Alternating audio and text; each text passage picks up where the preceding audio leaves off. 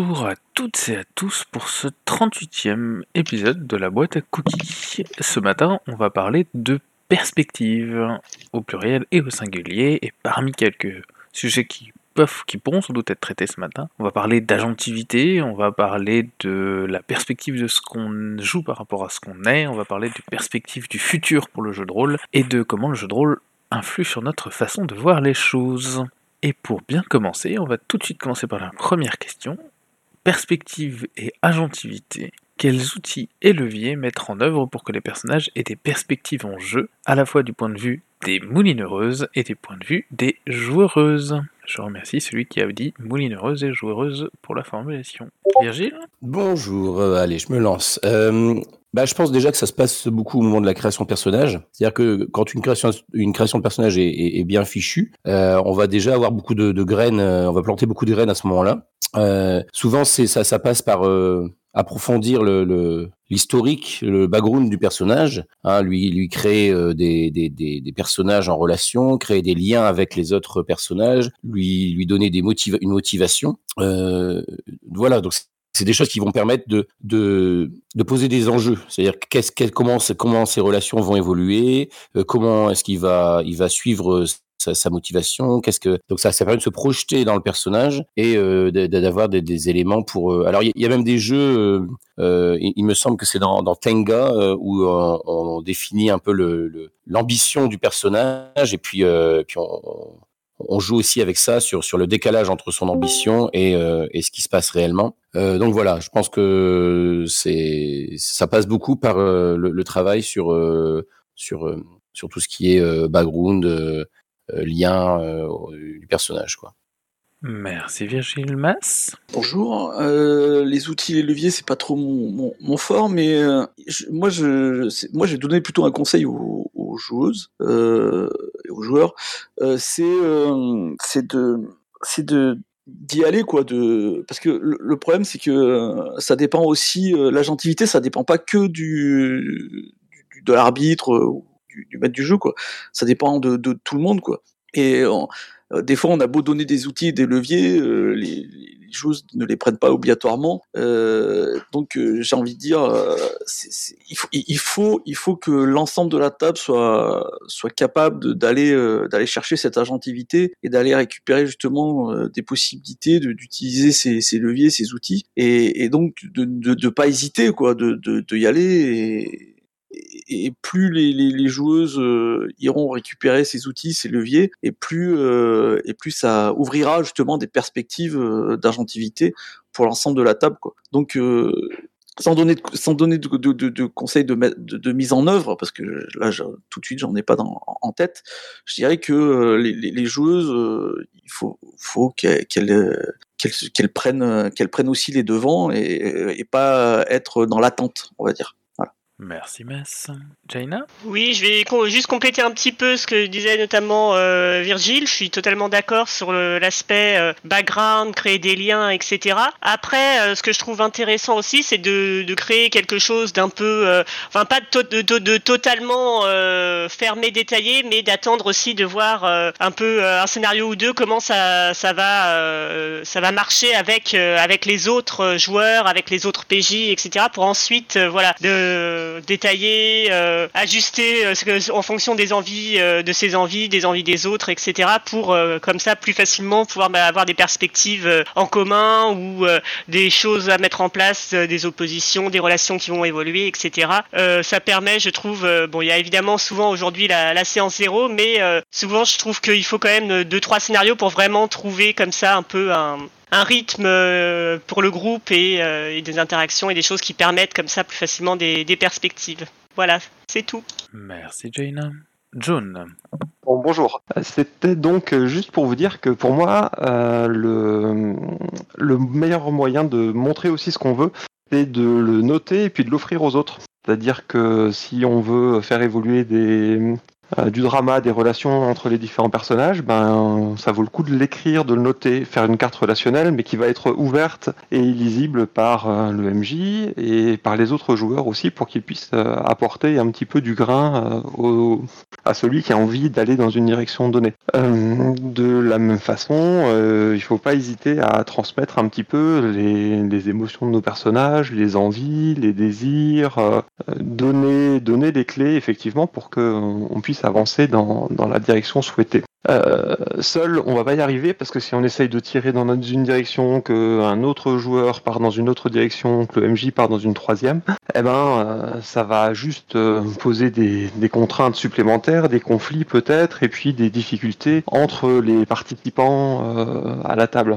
Mais si on, on, en discute et si on crée tout ça, bah, c'est pas plus mal. Ça peut aussi être fait euh, donc en, session zéro, ça peut être fait euh, quand on fait le bilan d'une partie et qu'on explique un petit peu ce qu'on ce qu'on attend pour la partie suivante euh, également, voire sur du plus long terme euh, aussi. Quitte à changer d'avis parce que ben dans la vraie vie on est pareil, on commence avec une opinion et puis des fois on a envie de changer de, de direction et ce qu'on pensait être un destin tout tracé va, va, être en fait une erreur et on va changer de voie. Et j'en ai terminé. Merci John. Ben, J'ai l'impression qu'on va pouvoir passer à la question 2 dans ce cas-là. Question 2 qui est la suivante. Perspective individuelle et perspective de groupe. Comment et pourquoi les associer ou les dissocier pour créer du jeu? Virginie? Alors, Au niveau des joueurs, c'est assez chacun peut venir avec euh, à la partie avec ses, envies, ses, se projette dans la partie. Et euh, là, on en a déjà beaucoup parlé, mais c'est le rôle de, contrat, euh, ce qu'on appelle le contrat social ou de la, session zéro, d'harmoniser tout le monde, de se mettre d'accord pour que tout le monde trouve son compte. Donc ça, je vais pas trop développer. Je voulais plutôt revenir au niveau des personnages, où là, je pense qu'il y, a deux modes de jeu. Il y a un mode de jeu en groupe, où, les, les PJ vont rester tout le temps ensemble et vont avoir un objectif commun éventuellement ils vont même pas avoir d'objectif personnel, ils vont avoir juste, euh, ils vont ils vont se projeter euh, dans dans l'histoire, mais euh, de façon euh, groupée. Et, puis à, au pôle inverse, il y a le, le jeu en scène, c'est-à-dire où là on, on, va on va accorder à chaque à chaque personnage des scènes où ils vont pas forcément être ensemble, où chaque personnage va suivre ses propres objectifs. Et donc euh, voilà, ça, ça, ça amène deux, deux, types de jeux. Et alors bien sûr, il y a, y a tout un, un mélange possible entre les deux, euh, notamment avec un, groupe qui a un, objectif principal qui va où il va y avoir des temps où ils vont se retrouver ensemble, et puis des d'autres scènes où chacun euh, va suivre ses objectifs personnels, euh, sachant que souvent les objectifs personnels peuvent rentrer en conflit. Ça peut créer aussi du, du joueur contre joueur. Donc là, c'est à voir si c'est bien vécu par la table ou pas. Euh, voilà. Après, ça, ça, ces tensions-là, elles, elles, peuvent amener aussi euh, des scènes, elles peuvent amener euh, des, des, des, rebondissements, elles peuvent, elles peuvent générer de, de, des choses intéressantes au niveau de l'histoire. Là où ce qui est, c'est difficile, c'est de, de trouver aussi un équilibre pour que tout le monde continue de se sentir concerné par ce qui passe ce qui se passe autour de la table, euh, même quand on n'est pas impliqué dans une selle, qu'on ait envie de suivre ce qui se passe euh, et que qu'on se sente quand même, euh, on se sente relié quand même à ce qui, ce que, vivent les autres et ce à quoi on assiste. Voilà, je passe la parole à Mass. Je crois que tu as un peu tout dit, mais je vais aller dans ton sens. Euh, y a, pour moi, c'est rare euh, qu'on voit euh, juste des perspectives individuelles ou des perspectives de groupe. Euh, pour moi, c'est toujours un peu un, un, mix bah, dans, dans, dans les parties que j'ai faites, dans, les parties que je, fais en, général, c'est souvent un mix euh, c'est souvent des individus qui sont euh, qui sont dans un groupe, ils vont faire euh, des, choses de, groupe, donc ils vont aller de l'avant, ils vont essayer de résoudre les quêtes ensemble.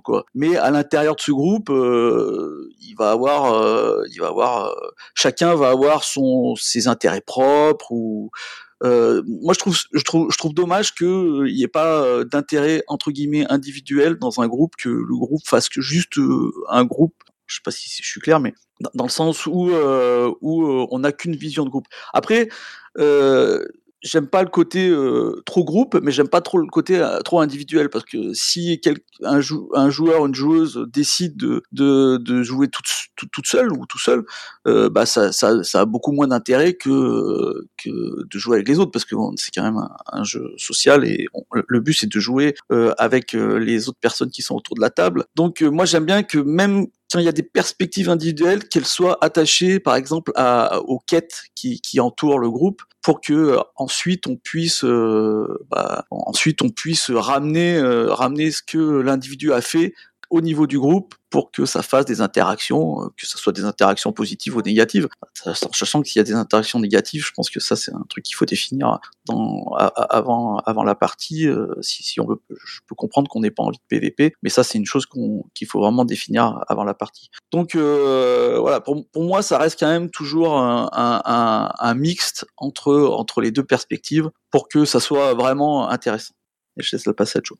Oui, je suis d'accord avec mes prédécesseurs le point de vue du groupe, la perspective du groupe, c'est souvent ce qui va faire avancer euh, d'une manière plus générale euh, une intrigue globale, un arc ou des, grands points. Euh, plus ou moins ce qui pour moi est, plus prévu par le, le MJ. Et là-dessus, ce qu'il va falloir, c'est rajouter des, des points de vue individuels, euh, des perspectives pour chacun des, personnages pour que ça devienne intéressant. Euh, les associer euh, aux perspectives du groupe, ben, ça permet de donner un sens à l'action de chacun à l'intérieur du groupe. Il n'y a rien de pire, je trouve, que un scénario où on pourrait mettre n'importe quel personnage qui vont faire exactement la même chose et on sait pas trop pourquoi. Voilà, je trouve ça dommage. C'est, il manque euh, quelque chose. À ce moment-là, on est plus en train de jouer à un jeu de société euh, qu'à un jeu de rôle où euh, vraiment chaque, chaque personnage va avoir une plus grande importance. Les perspectives individuelles peuvent aussi devenir des perspectives du groupe parce que on a envie de soutenir tel personnage, de l'aider dans, dans son accomplissement et de d'avancer. voilà. Donc un, être un sidekick à un moment ou à un autre, être celui qui va aider euh, celui qui prend la lumière euh, pendant euh, une scène, un scénario, plusieurs scénarios, lui permettre d'avancer dans, dans ce qu'il est censé être, bah pourquoi pas, ça peut être aussi extrêmement sympa. Donc associer, je trouve ça cool. Dissocier, ça peut aussi être des moments où eh ben oui, on va créer euh, une autre dynamique et puis on va rajouter du conflit moral euh, pour euh, chaque personnage. On peut aussi rajouter du conflit entre les personnages si, si la table en a envie également. Et je te rends la main, Asgard. Eh bien, merci John. Et je crois que ben, ça va être le moment de passer à la question 3 dans ce cas-là. Question 3 qui nous a été posée par quelqu'un qui est là ce matin, qui est la suivante. Comment remettre en perspective ce que tu joues par rapport à ce que tu es, toi, rôliste anonyme. Masse Bon, je vais essayer de répondre à ma propre question. Comment remettre en perspective ce que tu joues par rapport à ce que tu es? Oui, parce que euh, j'ai vu qu'il euh, y a eu. Bah, j'ai posé cette question parce qu'il y avait souvent des débats sur le fait de jouer des méchants. Est-ce qu'il est possible de, jouer des méchants euh, ou des personnes qui sont à l'opposé de, de, de, de, ses propres convictions. Euh, donc euh, moi j'ai toujours pensé que le jeu de rôle c'était euh, du théâtre, donc c'est pas du théâtre, mais on était là quand même pour jouer un, un, un rôle. Donc euh, c'était, on était là pour jouer des, des choses qui n'étaient pas obligatoirement euh, dans notre perspective à nous, euh, qui n'étaient pas là pour bah, qui, qui, où on n'allait pas jouer ce qu'on on, on pensait nous, euh, que ce soit positif ou négatif d'ailleurs. Et, et, et, donc j'ai toujours pensé que euh, on pouvait euh, jouer euh, un, un, méchant quoi, et donc jouer des, des, des, des traits, des traits qui sont vraiment qui, qui, sont à, bah, qui, à qui je, je, je que je n'aimerais pas, une personne que je n'aimerais pas rencontrer, voilà, euh, et que je, n'apprécierais pas, quoi. Et, euh, et, donc ça a toujours été, euh, ben, il y a, toujours eu des débats euh, autour de moi par rapport à, cette question, et donc c'est pour ça que je la posais parce que voilà, est-ce qu'il est possible de, de, de, remettre en perspective le fait qu'on joue un méchant, qu'on joue des choses qu'on n'est pas, bah, qu'on n'est pas censé apprécier d'un point de vue éthique, par exemple. Et, voilà quoi. Moi, je pense que oui. Je sais que d'autres personnes pensent que non, que parce qu'ils se voient pas jouer des méchants, parce qu'ils se voient pas jouer des, des, des, gens qui sont euh, totalement à l'opposé de leurs convictions. Euh, voilà. Moi, je pense que dans un jeu de rôle, justement, l'intérêt c'est le rôle, et donc c'est justement de rentrer dans des dans, des dans des choses qu'on qu'on que normalement en tant qu'être être humain euh, positif on, on, jouerait. Voilà, je laisse la passe à Virgile. On ne ferait pas, pas. J'ai le sentiment que la question, elle, elle parle de, de la relation entre le, le, personnage et le joueur. Euh, bah, une première chose, c'est déjà d'avoir euh, du un minimum de recul euh, vis-à-vis -vis de son personnage. Le problème d'avoir du recul, c'est que ça va contre le, le sentiment d'immersion qu'on peut rechercher. On, cherche à la fois à être euh, immergé euh, dans le personnage, à vivre, euh, à ressentir à travers lui des, des, des, émotions, et puis, mais aussi, on, on, a bien conscience que le personnage c'est pas tout à fait nous aussi, et il est important d'avoir cette distance. Bah, c'est toutes les questions de bleed, hein, le bleed in qui va donc où c'est le, les émotions du joueur qui vont rentrer dans le personnage, et le bleed out où c'est l'inverse, ce sont les, émotions du personnage qui vont passer sur le joueur. Donc voilà, ce, ce, bleed il peut être recherché, ça peut être, un, on peut avoir envie de, ça, mais ça peut aussi avoir des effets négatifs. Et là, c'est important de pouvoir prendre un temps de recul, euh, pouvoir en parler, échanger avec les autres pour euh, pour mettre un peu de distance et, euh, et réaliser que bah il y a d'un côté le personnage et il y a de l'autre côté le joueur euh, ou la joueuse. Euh, après ça, euh, je pense que c'est d'autant plus facile quand on se connaît bien soi-même en tant que, que individu. si on sait un petit peu quelles sont comment sont nos façons de réagir, comment euh, nos, quelles sont nos valeurs. Euh, voilà, c'est, on, a quand même des points d'accroche hein, euh, pour pas se perdre. Donc voilà, c'est, aussi ça aide, je pense aussi à, à prendre du recul. Alors, au niveau de, de, de, plusieurs parties, c'est intéressant aussi de, de, d'essayer de voir quel type de personnage on a l'habitude de jouer. parfois, on se rend compte que ben, on joue toujours le même type de personnage. des fois, il y a un, un, schéma, il y a un motif qui se répète.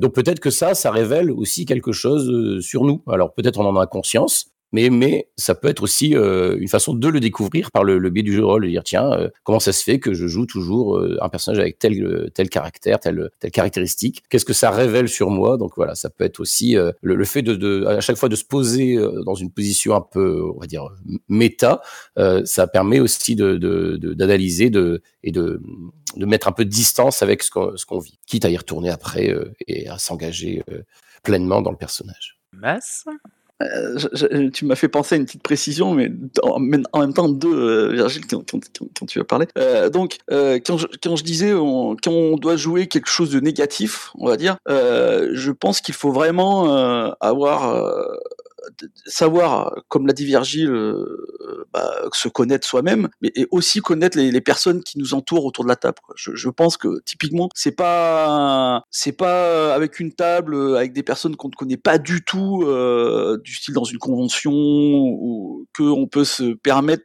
euh, certaines choses qu'on voilà qu'on voilà qu'on pourrait se permettre avec des personnes qu'on connaît bien, on sait que euh, ça va bien matcher, on sait que elles savent qu'on n'est pas comme ça entre guillemets. Euh, euh, et, donc c'est pour ça que voilà, et je reviens sur euh, ce que Virgile a dit euh, par rapport à on, on, se joue toujours un peu soi-même, là où je suis un peu d'accord. Euh, je suis même beaucoup d'accord. Euh, quoi qu'on joue d'ailleurs, euh, méchant, pas méchant, par rapport à ce que je disais au début, je pense qu'on met toujours un peu de soi dans, dans, les personnages. Et il y a des caractéristiques qui, qui, qui sont propres au, à, la, à, la, joueuse ou au joueur qui vont obligatoirement ressortir sur, dans les personnages. Et, ça, et pour certains, ça va vraiment beaucoup se remarquer à chaque fois. voilà. Et je laisse la passe à Jones. Je vais prendre la question euh, un petit peu de travers. Euh, J'aime bien. Euh, plutôt que dire comment remettre en perspective, j'ai envie de dire mais pourquoi est-ce qu'on aura envie de remettre en perspective ce qu'on joue par rapport à ce qu'on est? Et si on est heureux de notre façon de jouer, si tout le monde autour de la table est heureux de notre façon de jouer, a priori on peut continuer comme ça. Il n'y a pas de souci, on, on, peut jouer toujours les mêmes personnages ou des personnages différents ou des personnages qui nous ressemblent ou des personnages qui nous ressemble moins. Euh, à partir du moment où on commence à se poser la question de pourquoi, euh, enfin de, de, comment, pardon, de comment on, remettre en perspective ce qu'on joue par rapport à ce qu'on est, c'est que on a peut-être envie de faire évoluer notre pratique. Et à ce moment-là, euh, moi j'irais récupérer euh, tous mes vieux persos. C'était plus facile quand euh, je jouais en présentiel avec euh, mon joli petit classeur de fiches. Euh, là, c'est un petit peu plus complexe. J'en ai un petit peu partout. Euh, sur euh, des fichiers, sur des discords, sur des miros à droite à gauche, des versions papier, des notes dans un coin. voilà, il faudrait que je m'organise d'ailleurs. ça, c'est une première possibilité, se dire, oh, ok, comment est-ce que j'ai conçu mes personnages? Est-ce que j'y trouve des points communs, des différences? Ça peut être dans l'apparence, ça peut être dans le style, Ça peut être dans la façon de les jouer, ça peut être dans les caractéristiques principales qui vont être mises en avant. Euh, Il y a un peu tout ça. Puis j'irai demander aux gens avec lesquels j'ai l'habitude de jouer, de, de me décrire euh, mes parties, mon jeu, mes personnages, pour essayer de voir s'ils ont l'impression qu'il y, y, a des points communs qui existent. Après, euh, oui, je pense qu'on joue toujours un petit peu la même chose. Je pense qu'on est obligé de s'accrocher à bah, nos capacités tout simplement, et euh, aller au-delà de, de, nos connaissances, de nos compétences, de nos valeurs morales, eh c'est beaucoup plus compliqué qu'on croit. Les auteurs, à mon avis, qui, qui écrivent des, des, bouquins avec des personnages très différents d'eux, euh, ils ont le temps, ils ont le temps de retravailler leur écriture, ils ont le temps de retravailler les sentiments de leurs personnages, de se relire, euh, ce qu'on n'a pas l'occasion de faire dans une partie de jeu de rôle où il faut être beaucoup plus réactif et beaucoup plus rapide également. Merci John. On va pouvoir passer à la question 4. Question 4 qui est la suivante. À quel moment avez-vous les plus grandes perspectives d'avenir sur un jeu en campagne? Pour l'interrogation. Est-ce que c'est à la lecture d'une présentation, au lancement du crowdfunding, à la lecture du jeu, du jeu, lors du recrutement des joueurs, pendant une session zéro, après un scénario, après plusieurs sessions, et où mettez votre proposition personnelle? Ici Cette longue question pourrait être résumée peut-être en un à quel moment votre hype est la plus grande? Je résume à la hache justement parce que je trouve ça amusant de résumer ça comme ça, mais évidemment c'est la question entier qui a toute sa pertinence, et non pas mon résumé. Mass Je pense qu'il y a plusieurs moments en fait. Il y a, au début, euh, bah, au début, si on part sur une grosse campagne, si on sait que c'est une grosse campagne, une campagne qui, qui va euh, qui va durer longtemps, euh, je pense que on est on est hypé dès le début quoi, parce que sinon on n'irait pas quoi. Je veux dire, moi euh, typiquement, si euh, je pense que je vais, vais m'ennuyer dans une campagne ou que je vais avoir des difficultés, euh, bah, j'ai des réticences quoi. Euh, voilà, donc je pense qu'au début on est quand même euh, hypé. Euh, ensuite et ensuite l'avenir, la, la, perspective d'avenir, ça, ça va, ça va, ça va se se dérouler pendant la, partie, pendant la campagne. Si au bout de 10 parties, on voit qu'on s'ennuie, euh, parce que des fois on avait trop d'attentes ou, on n'est pas du tout en adéquation avec les, joueuses et les joueurs qui, sont sur la table parce qu'on les connaissait pas, on, y allait un peu au, au feeling. Bah là, là, il va falloir commencer à se poser des questions, peut-être même avant, hein, mais euh, voilà. Et euh, c'est c'est surtout euh, comment la hype ne, ne, ne, va pas retomber quoi. C'est presque presque c'est ça une autre question qu'on pourrait poser c'est est-ce que euh, est-ce que le fait euh, de au bout de, de 10 parties de, de s'ennuyer et compagnie comment comment faire pour continuer soit continuer mais en, en, étant un peu frustré euh, pour pas pour pas frustrer les autres parce que on a l'impression qu'ils qu s'amusent euh, donc voilà. Ou ne pas continuer et, et le faire de façon euh, de, bah, de, façon euh, gentleman en gentleman quoi. Donc euh, voilà quoi. Donc c'est à, à, mon avis au début on est toujours hypé et c'est plutôt en, en, milieu ou en début ou en fin que ça va ça, ça va être plus, plus difficile pour l'avenir, la perspective d'avenir. Voilà. Merci Mas. Virgile? Euh, pour ma part, je pense que le, le moment clé, c'est le personnage. En tant que joueur, c'est le moment où j'aurais créé mon personnage, je vais pouvoir commencer vraiment à me projeter dedans, à imaginer euh, des scènes avec ce personnage, à imaginer ce qui va devenir, ce qui, ce qui va, comment je vais jouer avec les éléments qu'il compose. Euh, c'est ça qui va me faire monter un petit peu l'envie le, à, ce moment-là. Et au, au, niveau meneur, c'est la même chose finalement. C'est le moment où les, les, les, les, joueurs ont créé le personnage et où, par exemple, je vais me réapproprier une campagne pour essayer de, de faire rentrer ces personnages dedans comment ils vont réagir à tout ce qui va être proposé euh, ou euh, si je vais écrire euh, une campagne à partir de, ce que donc s'ils ont créé des personnages et que je vais construire quelque chose à leur proposer derrière je pense que c'est ce, à ce moment-là où mon esprit euh, est un peu en ébullition, euh, où euh, voilà, je, commence à, imaginer, à me projeter, à imaginer des scènes, à imaginer des, des, enjeux qui pourraient être amenés à rencontrer. C'est là où la hype, l'envie est, la plus forte pour ma part. Donc je pense vraiment que le, personnage c'est vraiment un point de bascule significatif pour moi. Merci Virgile. On a Jaina qui nous dit par écrit, elle est d'accord avec Virgile sur le côté joueur. Eh bien, filons sur la question 5 alors. Vue interne, Battle Map, théâtre de l'esprit, quelle perspective vous convient le mieux? Pourquoi Et comment réagissez-vous aux attentes et aux besoins des autres? Est-ce facile de changer de perspective pour vous? Ou une fois qu'on a goûté à quelque chose, il vous manque toujours si elle n'y est pas? Gilles me pose par écrit la question de savoir quelle est la différence entre vue interne et théâtre de l'esprit, c'est une excellente question. Je n'ai pas la réponse parce que je n'ai pas posé la question, mais on va avoir la réponse de celui qui l'a posée. John Mince, je suis dévoilé. Ouais, alors je vais commencer par ça. Euh, pour moi, en fait, euh, il y a une différence entre je décris les choses avec le, euh, le point de vue des, des personnages. Et par exemple, je pose une battle map sur la, sur la table et puis on voit tout par au-dessus. Ce qui nous donne une autre façon de, de repérer les lieux, d'imaginer ce qui pourrait se passer, de voir que bah tiens là il y a une caverne qui commence et puis très vite ça s'ouvre sur la gauche, etc. Euh, on va hum, voilà. Euh, une...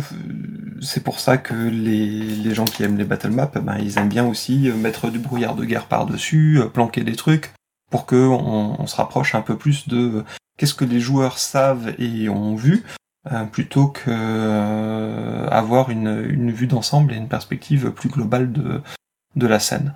Euh, c'est un peu comme en jeu vidéo aussi, où on peut avoir une vision euh, euh, du point de vue du personnage, un petit peu sur, surplombante, ou vraiment par au-dessus également. Et, et, comment faire pour que ça, voilà, pour que le, regard des, de chaque personnage soit respecté et qu'ils en sachent pas trop, parce que ben, une fois, on peut très bien dire à un moment donné, ben, tu es rentré dans la pièce qui a ceci, cela, cela, cela, et les autres joueurs qui normalement ne sont pas au courant, les autres personnages qui ne sont pas au courant, bah en fait leurs joueurs euh, le savent à ce moment-là et ont une idée de, des lieux. Euh, alors euh, moi j'aime pas les maps, je, je, le dis tout de suite, ça me, ça me frustre et souvent je préfère largement imaginer des lieux, une scène, euh, même des personnages. J'ai beaucoup de mal avec euh, trop d'illustrations qui seraient euh, qui serait trop le, un cadre fermé et, et dans lequel il faudrait que je, je me fige. les, les, lieux, j'aime bien me les imaginer comme je les aime. Les personnages, j'aime bien me les imaginer aussi comme j'ai envie qu'ils soient. Et souvent, l'illustration euh, va me décevoir, d'autant plus que je suis assez assez euh, compliqué du point de vue de ce que j'aime en type de dessin. Hum, voilà. Donc euh, il y a des trucs qui me, sortent complètement de, mon plaisir de jeu. Et je sais aussi que ben, j'ai des compagnons de jeu avec lesquels ce n'est pas du tout pareil, qui ont vraiment besoin de certains outils, qui aiment bien faire les choses autrement. Et, du coup, ben, c'est des fois euh, un petit peu dur euh, de, de se mettre d'accord, de s'accorder aussi de, ce point de vue-là. Quand les, autres joueurs euh, ont besoin d'un outil et que nous, on n'en a pas besoin, ben, des fois, on, on, va y perdre parce que les autres ne comprennent pas certains points. Euh, on n'est pas d'accord les uns avec les autres sur la situation, sur comment, comment faire. Euh, ça peut euh, limiter le plaisir aussi de jeu des, gens avec lesquels on n'a pas le même style et la même façon de jouer. Donc là aussi, je pense que c'est le genre de choses qui peuvent se discuter avant de lancer un scénario et encore plus avant de lancer une campagne parce que euh, ce n'est pas facile de changer aussi sa, façon de faire et sa façon d'être. C'est un autre style de jeu euh, également. Donc euh, le choix des outils, je vais, je, vais, je vais doucement glisser là-dessus. Pour moi, ça va donner des, des perspectives sur la façon de jouer, aussi sur le mode de jeu, la gestion de, des conflits, la gestion des situations, et euh, ben, il va falloir se raccorder avec euh, nos petits camarades avant de commencer une partie. Merci John Mass. Alors moi dans mon cas, euh, j'avoue que je assez, euh, je pense euh, être assez ouvert là-dessus. Euh, par exemple, tout ce qui est illustration, en tant que joueur, bah, ça me dérange pas d'en bah, recevoir quoi, de la part des autres ou de l'arbitre.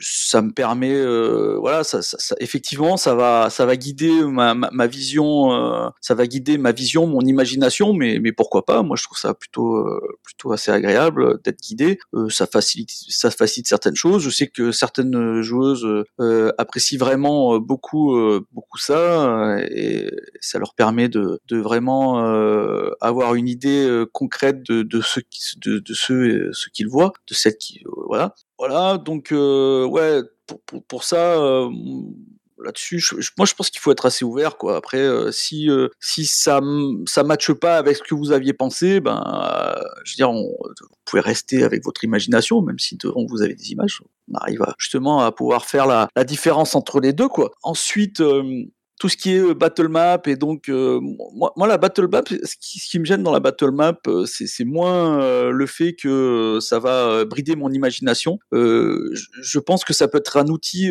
qui peut être vraiment pratique dans le sens où on dans, tout ce qui est on va dire combat dans, tout ce qui est cette situation de jeu ça, ça, permet plus facilement de comprendre où se trouvent les protagonistes quoi. Donc donc ça peut être vraiment une chose qui, qui, qui peut être vraiment intéressante euh, moi, ce qui pose problème dans la battle map, c'est que euh, ça devienne plus euh, une partie de, figurines, de jeux de figurines, que de jeux de rôle, quoi. Voilà. Donc ça, ça me dérange pas dans le sens où moi je, je, je pense qu'on peut faire une fusion entre plusieurs jeux quoi. Donc faire donc du jeu de rôle plus entre guillemets théâtre de l'esprit, euh, vue interne, euh, RP et compagnie, et qu'on arrive dans un combat, euh, bah, on passe dans une sorte de, de, de côté ludique avec jeu, un, un, mode de entre guillemets jeu de plateau. Euh, ça peut être intéressant. Ça, ça, me rappelle des parties de, de, Star Wars que je faisais quand on était on était ado. donc c'était Star Wars D6 où on avait toute cette partie, comme je disais RP, où on allait faire la campagne. Et dès qu'on on passait en mode, bah, on est dans notre vaisseau et on, va combattre contre des euh, contre des tailles, des, des, contre des, des, vaisseaux de l'empire, et ben on mettait, euh, on prenait le jeu le jeu de plateau qui là était vraiment un jeu de plateau. Euh, euh, je crois que c'était les, guerriers des étoiles ou un truc comme ça. Euh, je suis pas sûr à 100% du, du, nom du jeu, mais euh, donc et qui était là pour simuler simuler justement les batailles des de vaisseaux quoi. Et donc on, avait réussi à faire un, hack Star Warrior, merci EDVH, un hack de, du jeu de plateau où on arrivait à réussir à mettre nos caractéristiques qui allaient servir pour générer ça. Et ça devenait donc une sorte de jeu de plateau quoi. Et, franchement la fusion était et moi je la trouvais très très bonne. Et, je pense qu'on peut faire ça aussi en, avec des, des, des, des, jeux comme Pathfinder, des D5 où euh, on va avoir cette, ce côté euh, ce côté RP et compagnie. Et dès qu'on passe en mode combat, bah, ça devient une sorte de jeu très ludique euh, où euh, là euh, plus, du tout plus du tout euh, d'immersion en, en, tant que théâtre de l'esprit, mais une pure immersion en tant que que, que jeu que jeu tactique. voilà donc mais c'est une fusion et effectivement comme l'a dit Jones, là il faut qu'on soit d'accord tous ensemble pour que pour que on, joue de, cette façon quoi. Mais je sais que c'est plutôt joué comme ça d'ailleurs. Hein. Je pense euh, la plupart des, gens jouent plutôt comme ça. Donc euh, ouais, je, trouve que une souplesse de l'esprit, une souplesse dans les perspectives, c'est toujours pas mal. Euh, voilà, et je laisse la place à Virgile. Euh, alors euh, moi je vais un petit peu l'avocat de, de, des supports visuels, hein, que ce soit battle map ou illustration. Euh, le, fait de, fonctionner uniquement en théâtre de l'esprit, c'est-à-dire où on décrit uniquement les, scènes, euh, on fait appel à l'imagination des, des, personnes, ça je pense que pour créer une ambiance, ça, ça demande un, un choix de mots aussi euh, par, par, le meneur notamment et aussi par les joueurs s'ils veulent faire euh, aussi exister leur personnage. Ça, ça demande un travail sur le, le, vocabulaire qui est utilisé pour instaurer une ambiance. Euh, par exemple, Thomas Munier, quand il mène la, la cour Corbel, il, il, fait, il accorde des, des longues séquences de, de, description. Il prend beaucoup de temps pour décrire en détail certaines choses et donc ça participe à la création d'une ambiance. Euh, mais il y, a un, il y, a un travail, je dirais, littéraire, hein, mais c'est de la littérature orale, mais il y a une écriture euh, orale finalement euh, qui, qui, qui, est proposée à ce moment-là. Le, le, la battle map, le, tout ce qui est support visuel, ça, ça va aussi aider ceux qui, par exemple, on, on, a constaté il y a quand même beaucoup de, de personnes qui étaient finalement aphantasiques, j'espère que c'est le bon terme, qui ne n'arrivent pas à se créer l'image mentale. Donc c'est important aussi leur proposer des supports visuels euh, pour qu'ils puissent se raccrocher à ce qui se passe, avoir des, des, des aides. Et même, je pense que en, en termes d'ambiance, ça, ça, ça, aide beaucoup. Je vais donner un exemple euh, sur, sur quel peut être l'intérêt d'une battle map euh, pas utilisée en tant que battle map. Mettons si on, met une auberge, euh, on met une auberge, on place donc des, jetons euh, qui représentent différents euh, personnages, surtout en jeu, virtuel. Hein, c'est assez facile de faire ça. On a on a l'image donc du coup de l'auberge. Donc ça permet de, voir l'organisation de l'auberge, de, voir peut-être certains détails. Si la battle map est, bien dessinée, il peut y avoir des petites, il y a souvent des petites, des petits éléments qui participent à l'ambiance. Et, puis il va y avoir les clients de l'auberge qui vont être représentés. C'est d'autant de possibilités d'interaction pour les, pour les joueurs, alors que si on leur décrit juste une auberge, à moins de passer un certain temps à décrire chacun des, des, des, clients, euh, alors que là, ils ont une information qui passe silencieusement. Euh, C'est-à-dire, ça, ça il y a un autre canal qui va leur donner l'information, et s'ils veulent interagir avec ces, ces propositions-là, ils peuvent. Euh, ils ont des éléments euh, pour euh, dire ah tiens qui est cette personne qui est assise dans un coin qui est toute seule je, vais aller la voir je vais interagir avec elle. Alors qu'on n'aurait pas forcément en tête de l'esprit on n'aurait pas pris la peine de de, de, décrire ça. Voilà donc la, battle map c'est aussi une façon de, de faire passer des informations. C'est pas forcément utile que en cas de, de, combat.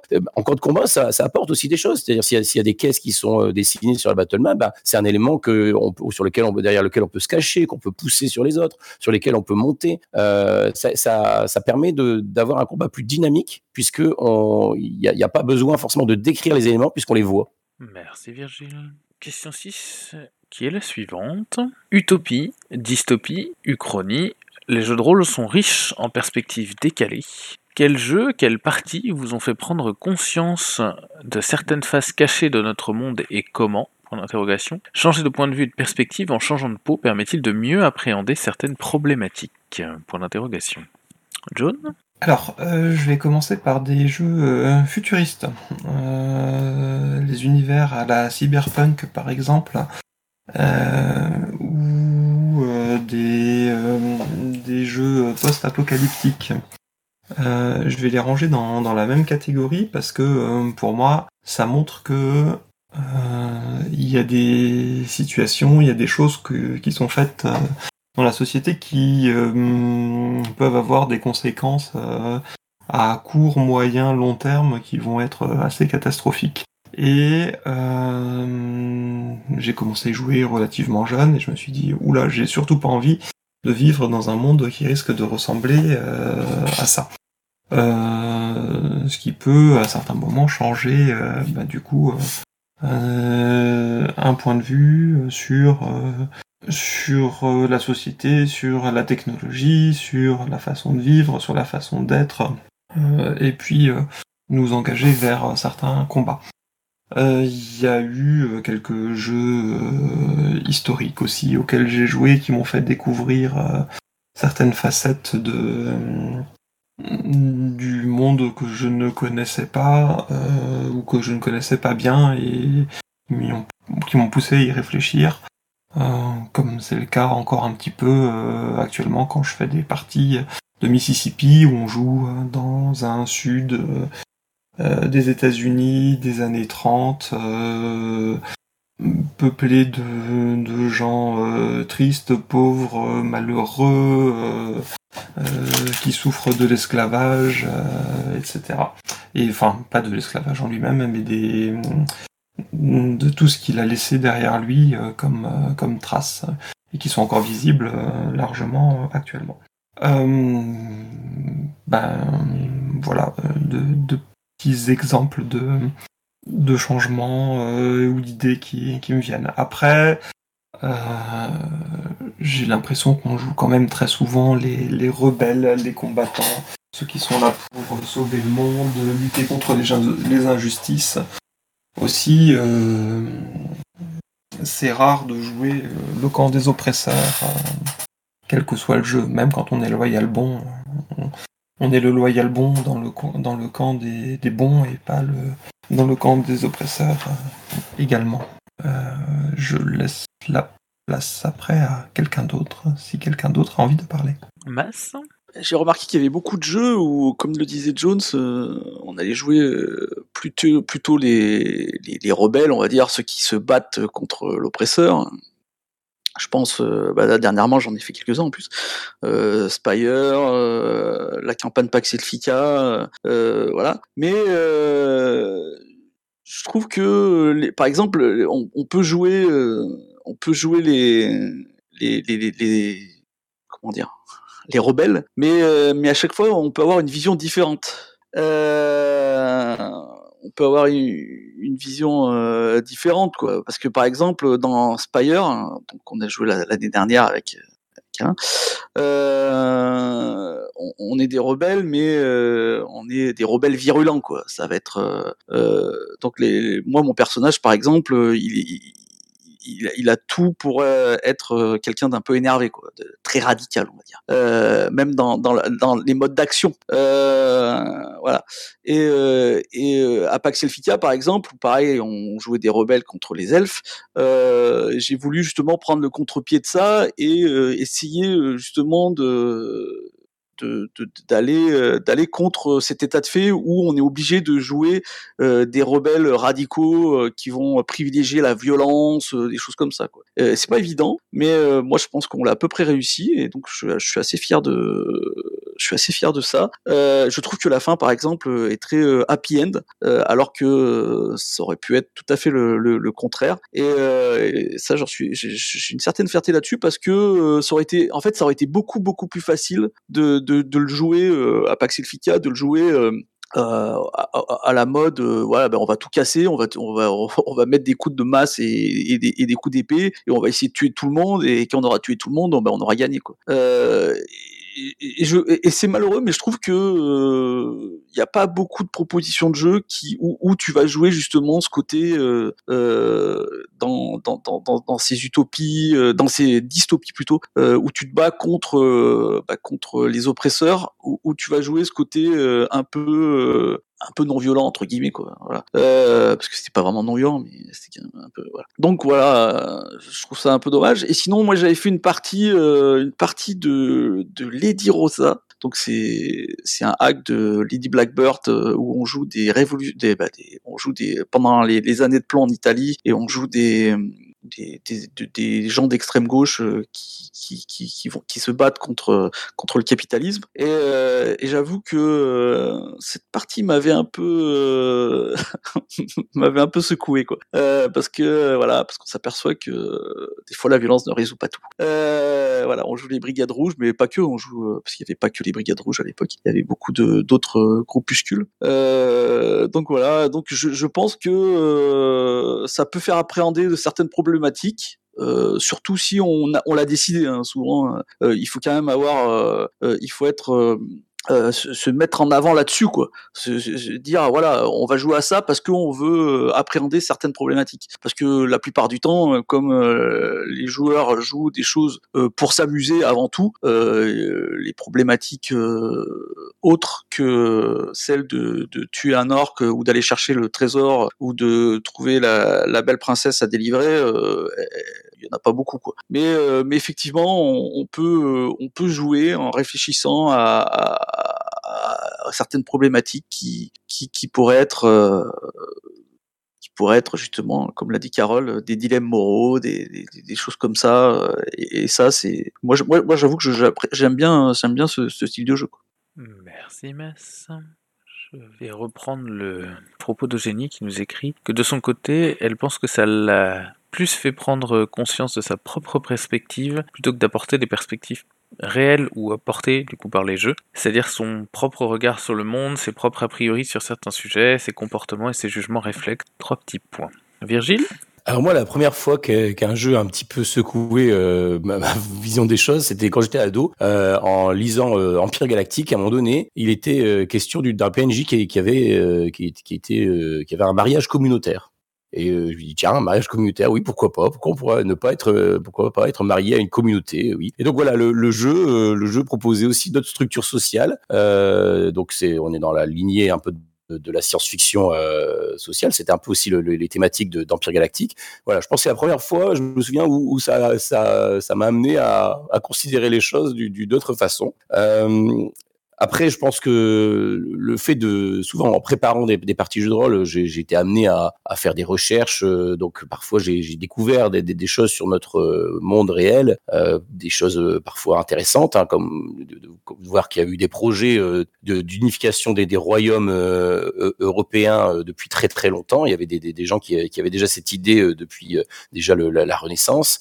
voilà, donc c'est des choses qui, qui qui, qui aide un peu à remettre en perspective euh, ou, des choses plus dramatiques hein, euh, sur, sur les conditions de, vie de certains euh, dans, dans, dans le monde. Euh, après, il y a la question des il y a des y a des jeux où c'est plus facile, je trouve, de, de, de, remettre un petit peu en question nos, nos perspectives. C'est des, des jeux qui sont militants. par exemple, le Dream Askew, euh, moi, ça m'a amené à bah, m'intéresser à ces questions de, genre.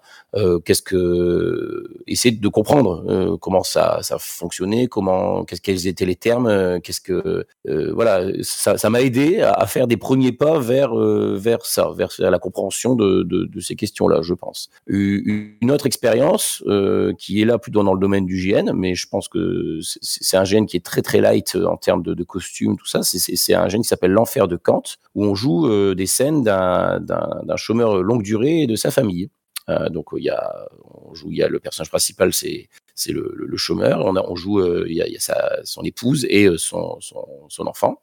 Et on joue donc des scénettes là-dessus. Et moi, je sais que c'est quelque chose qui, m'a qui, m'a touché, qui m'a fait aussi comprendre aussi. alors, je j'ai pas la, prétention de, de, dire que ça, m'a fait comprendre tout ce que ça pouvait, qu'on pouvait ressentir, mais ça, m'a ouvert les yeux sur certains, peut-être certains préjugés que j'avais aussi sur l'impact que ça avait l'estime de soi dans cette situation. Enfin, voilà, ça, m'a fait comprendre des choses, et donc par le, biais du jeu. Voilà, j'ai terminé. Merci Virgile. Je pense qu'on va passer à la dernière question de ce matin. Question qui est la suivante. Aujourd'hui, en 2022, quelles sont les perspectives d'évolution pour le jeu de rôle? Prenons un peu de hauteur sur notre loisir. Quelques jours passés maintenant du 1er janvier, on peut réfléchir en commun peut-être aux perspectives d'évolution pour le jeu de rôle. Est-ce que, est que tout va changer? Est-ce que, est que l'indé va devenir mainstream? Est-ce que le mainstream va devenir indé? Plein de possibilités qui agitent la toile ces derniers temps, euh, comme à chaque passage d'année. Et donc, euh, du coup, on peut se poser la question quelles sont effectivement les perspectives d'évolution pour le jeu de rôle? Jaina? Oui. Euh, alors moi, je vois plusieurs directions euh, où ça peut. Où on a déjà des, des, pistes un peu aujourd'hui. On a de plus en plus de jeux de société en fait qui reprennent euh, des codes du jeu de rôle euh, en les simplifiant, en les automatisant euh, ou autre, avec euh, un certain nombre de jeux de société qui font du, du dungeon crawling, du coup sans, sans MJ, et qui peuvent le faire de manière très efficace, ou d'autres jeux de société qui sont plus plus narratifs avec des livrets, etc. Donc qui, qui se rapprochent un peu du JDR, même si c'est forcément moins libre. Il y a plus un côté livre dont vous êtes le héros, mais du coup il y a, voilà il y a, une frontière qui se brouille un petit peu de ce côté-là, tandis que du côté du, jeu de rôle, parfois, on, on, va rajouter euh, plus de figurines ou de battle map ou des éléments du jeu de, société euh, également. Il y a aussi, euh, je le lisais dans, dans, le chat, mais euh, il y a, a peut-être la possibilité que euh, le jeu de rôle, avec le développement de tout ce qui est en virtuel, etc., il y ait au moins un pan du jeu de rôle qui devienne plus proche du côté jeu vidéo, avec les plateformes type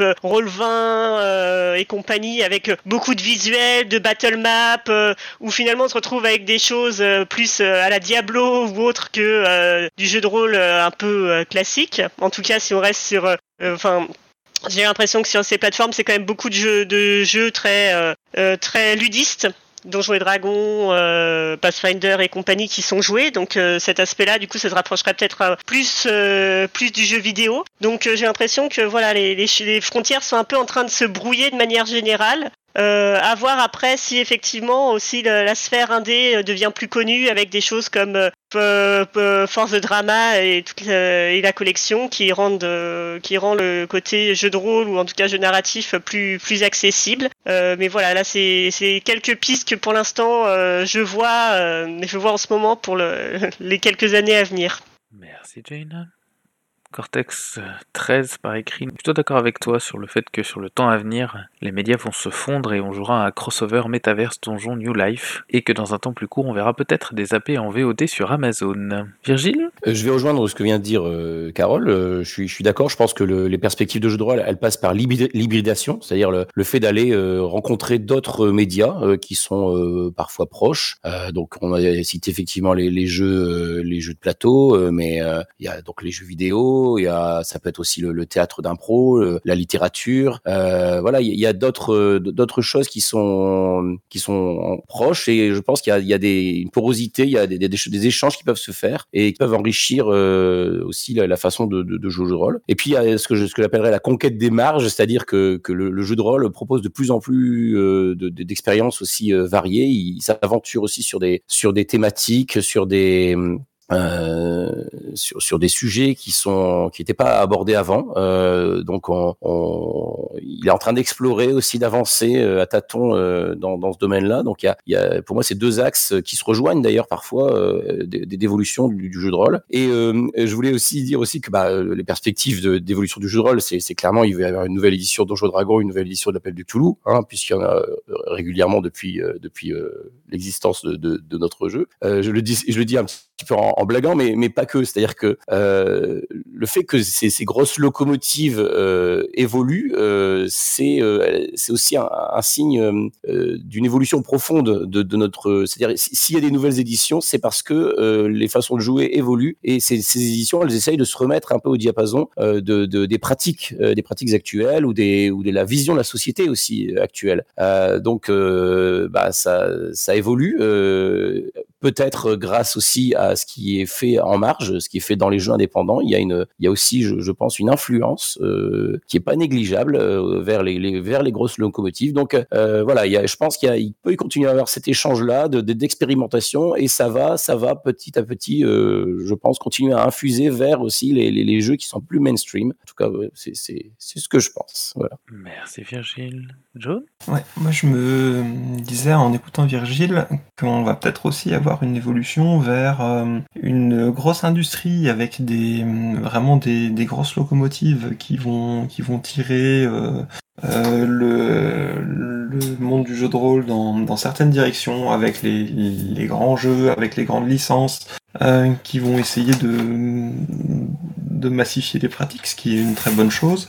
Et un artisanat et puis du travail amateur qui va partir qui part déjà dans toutes les directions. Euh, et alors ce que j'aimerais bien c'est que euh, certains artisans se fassent bien connaître qu'ils se fassent euh, reconnaître aussi pour la qualité de leur travail de leurs propositions de leurs jeux de leur euh, système de leurs univers et qui puissent un peu un peu plus se développer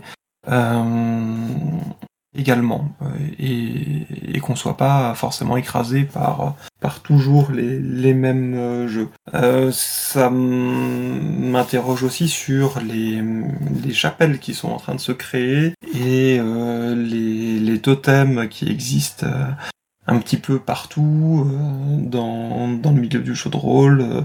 Euh, ceci c'est le bien, ceci c'est le mal, euh, il faut faire comme ceci, il faut faire comme cela. Il n'a pas le droit de dire que euh, voilà, les, les anathèmes euh, partent assez, assez facilement dans, dans tous les sens. Et j'espère qu'on qu'on va réussir à, à garder une cohésion dans, dans, dans tout ce grand milieu, mais plus on va être nombreux, plus il y aura de jeux qui vont exister, plus il y aura de propositions de, de façons de jouer qui vont exister, plus euh, peut-être il va y avoir aussi des, des, des oppositions qui pourront devenir franches euh, également. Euh, voilà.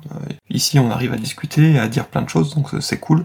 Puis, euh, ouais, je pense que le- on a aussi des, outils de plus en plus performants pour euh, nous aider à, proposer des choses euh, euh, en utilisant du numérique, en utilisant de, l'informatique, en utilisant des, ressources pour aller chercher des, infos, pour aller chercher des idées, pour aller chercher des scénarios, traductions et autres.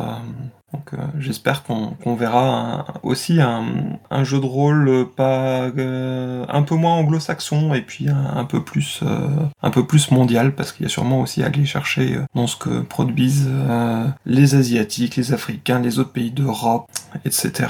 Merci John. Saba nous dit euh, par écrit qu'il y a eu une évolution dans le fond, mais l'évolution dans la forme pour l'interrogation. Il y a eu le passage de la boîte au bouquin, le format A5, l'apparition du PDF. Quelle sera alors la prochaine évolution Point d'interrogation. Et ça me permet effectivement de me rendre compte que j'avais oublié de citer une partie du message de Cortex 13 qui nous disait que les compétences des MJ devront être encore plus diversifiées pour pouvoir intégrer les différentes technologies au fur et à mesure du temps. Alors, et ben je crois qu'on va tranquillement arrêter ici la 38e boîte à cookies. Merci, merci à toutes celles, tous ceux qui ont fait le déplacement ce matin pour venir parler avec nous, donner leur avis. Merci à toutes celles, tous ceux qui sont venus aussi écrire, parce que mine de rien, bah, c'est toujours cool de vous avoir, c'est toujours des petites réflexions supplémentaires par écrit qui sont super intéressantes. Donc voilà, merci à toutes celles, tous ceux qui ont posé des questions sur le sujet perspective. Ça fait deux sujets un petit peu, euh, un petit peu plus originaux, on va dire, un petit peu plus difficiles. Promis, la semaine prochaine, je repars sur un sujet plus facile. Et en attendant la semaine prochaine, bah, je vous souhaite simplement une excellente semaine, plein de bonheur toute la semaine, et puis bah, on se donne rendez-vous la semaine prochaine, tout simplement.